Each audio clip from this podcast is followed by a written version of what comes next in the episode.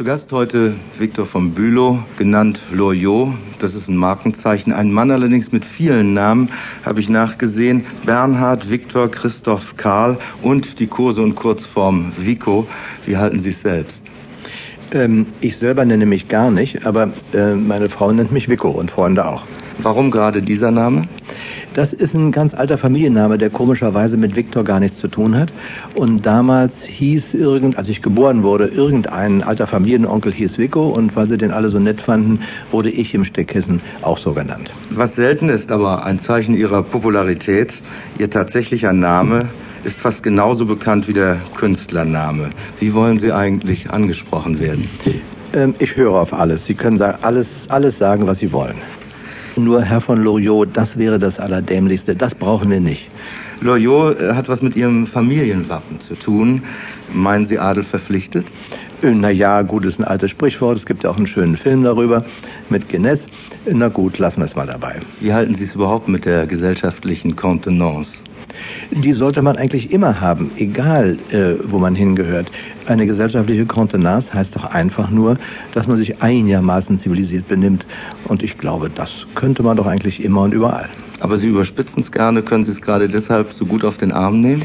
Ich überspitze es nur dann, wenn ich es für übertrieben halte. Und gelegentlich ist es übertrieben, besonders wenn die, mm, wenn die guten Umgangsformen etwas verdecken, was nicht in Ordnung ist.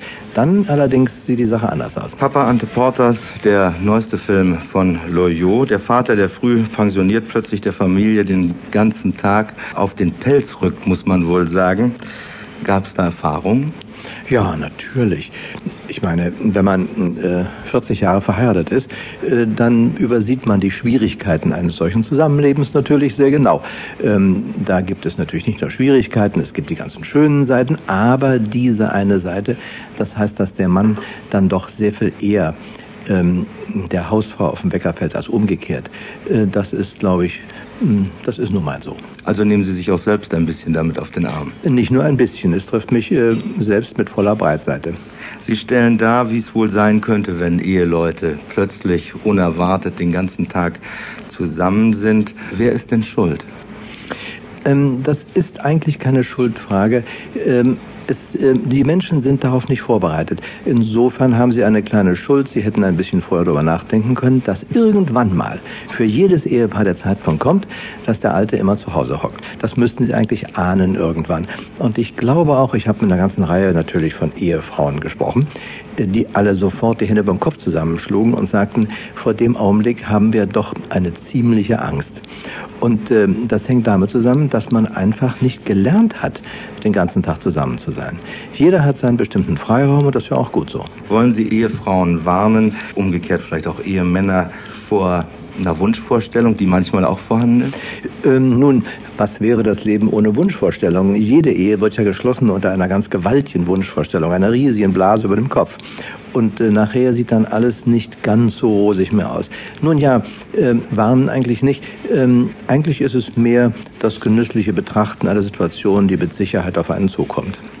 Anders gefragt, ersetzt Ihr Film Papa Ante Portas vielleicht auch den Psychologen bei einer Krise, die oft ausgelöst wird, weil man eben zu wenig Zeit füreinander hat und mehr füreinander haben möchte?